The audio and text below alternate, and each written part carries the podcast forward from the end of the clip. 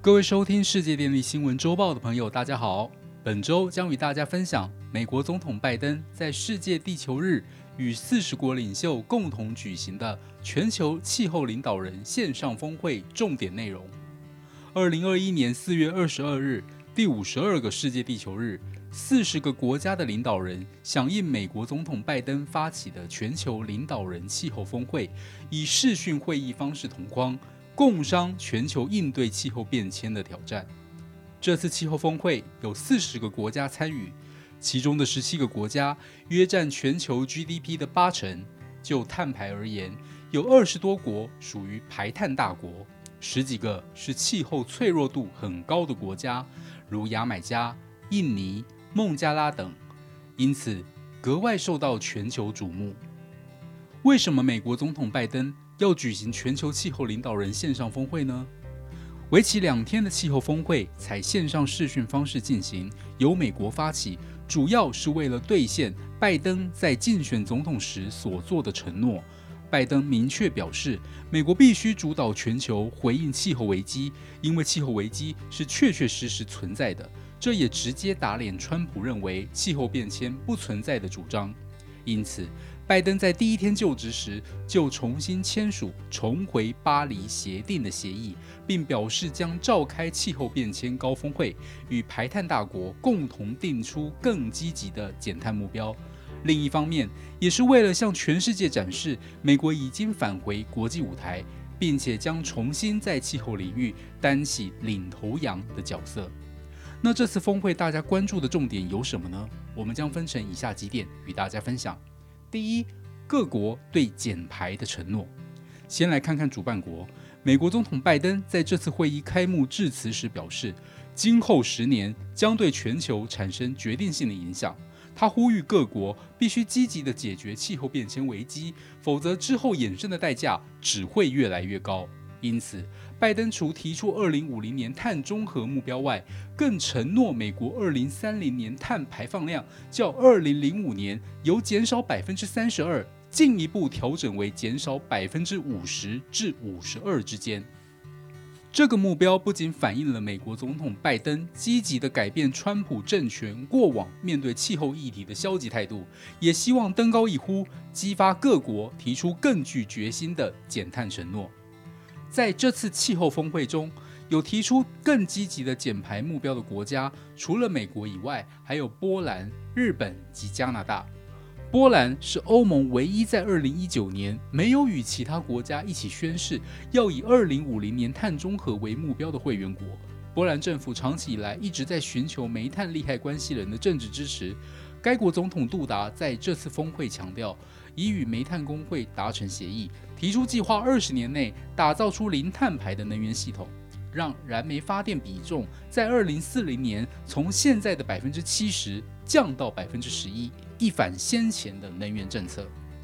而日本位居全球第五大排放国，在气候峰会之前，首相菅义伟访问华盛顿期间。拜登政府对日本施加压力，要求日本将二零三零年减碳目标从原本的减少百分之二十六，大幅提高到减少百分之五十。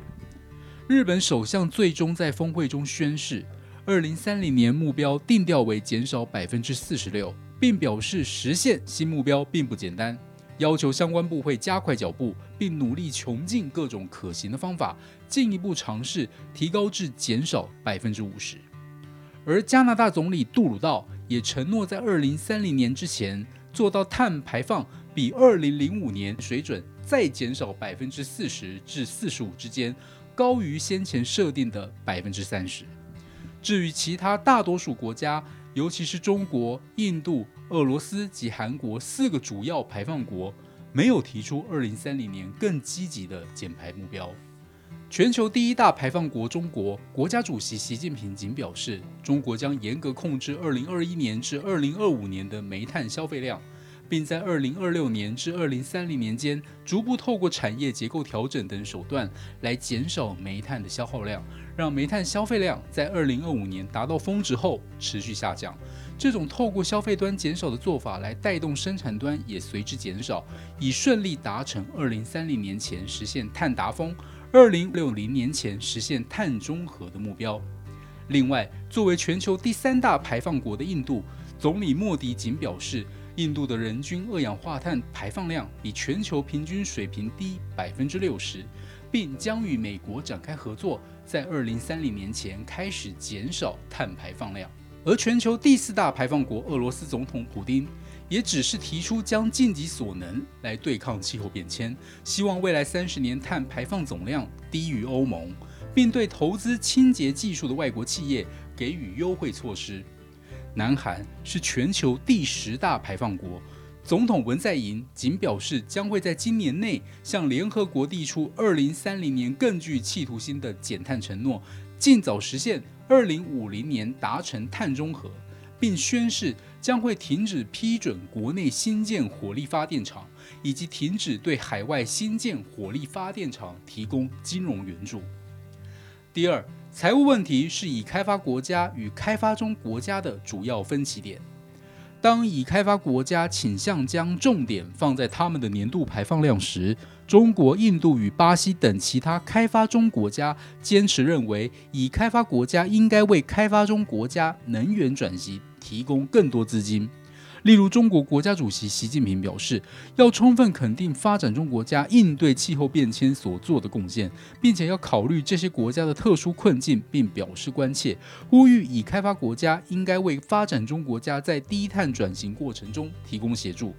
墨西哥总统安德烈斯更直言，将在墨西哥北部栽种十亿棵树，并希望拜登总统可以提供融资。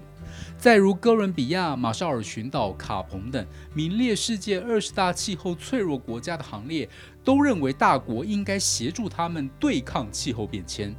因此，拜登发布了美国有史以来第一个国际气候融资计划。拜登表示，美国计划每年为发展中国家筹集一千亿美元。帮助发展中国家达到减碳目标，并在二零二四年以前花费比奥巴马政府时代两倍的经费来完成。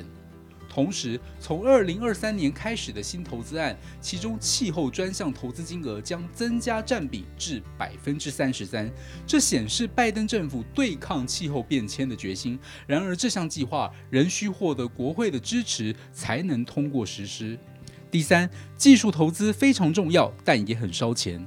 微软共同创办人比尔·盖茨在本次气候峰会演讲时表示，仅使用当今的科技，并不能让人类实现雄心勃勃的碳中和目标。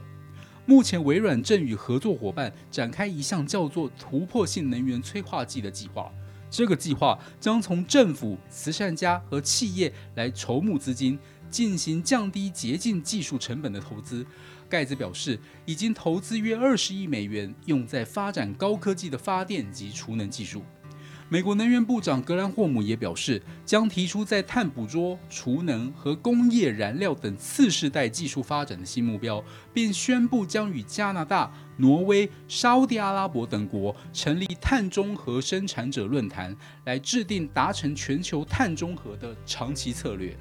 科技的发展与应用虽然必须耗费巨资，但它是达成碳中和目标的关键要素。这个钱不得不花。最后，这次峰会结果虽然外界有声音认为只有少数亮点，但其实拜登这次登高一呼，能使四十国领袖齐聚一堂。已经代表跨出了成功的一步。当然，峰会只是开端，气候变迁的努力仍有待未来各国齐力合作，进一步的交流。因此，在这次峰会的刺激下，我们预期今年十一月在英国格拉斯哥举行的联合国气候峰会，将会看到各国更进一步的承诺。以上是本周世界电力新闻周报的整理报道。国际上电力的大小事，我们会持续密切关注，并且跟大家分享。若喜欢我们的频道，欢迎与好朋友分享哦。我们下周再会。